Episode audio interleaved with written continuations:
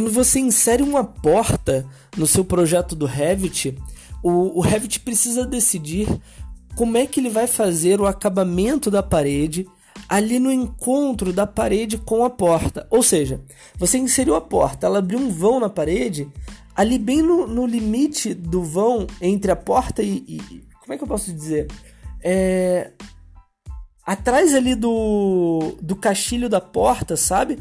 Que fica aquele topo da parede. Como é que ela chega ali?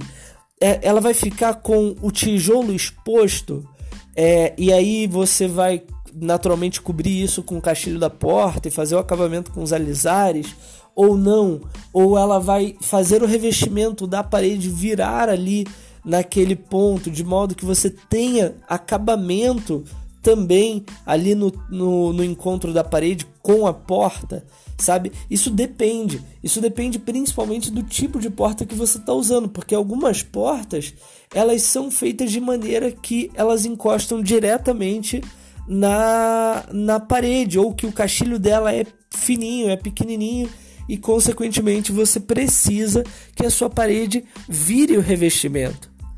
Sabe? Que ela não fique com o tijolo exposto ali no encontro com a porta, ou seja, onde o vão da porta acontece.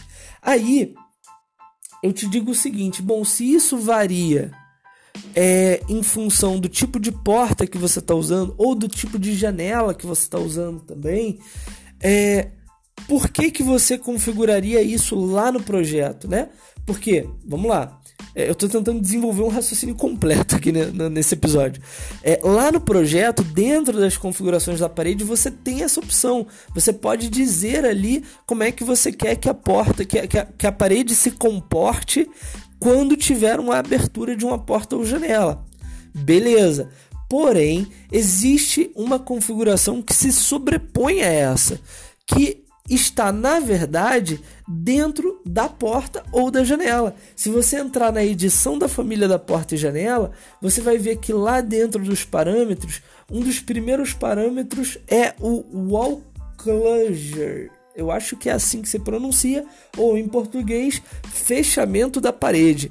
É, esse parâmetro permite que você diga já na família qual é o tipo de é, de acabamento que a sua parede vai ter no momento em que encontrar essa porta ou essa janela. Então, dessa forma, você garante que o acabamento da parede seja o correto para o seu tipo de esquadria.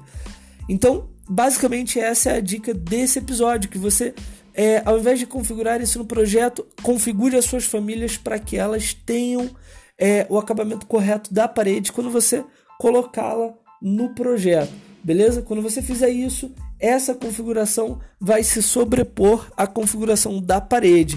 E eu estou dizendo isso também porque, por padrão, as famílias de porta e janela ela vem com, a, com essa configuração escrito por hospedeiro ou by host em inglês.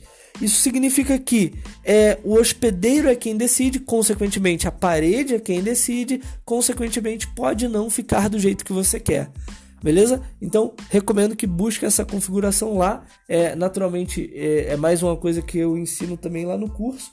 Se você quiser também conhecer em mais detalhes, mas não é difícil, assim, vale a pena você dar uma explorada lá na criação de famílias e parametrização. É, e essa é uma configuração importante quando você vai criar sua biblioteca de esquadrias.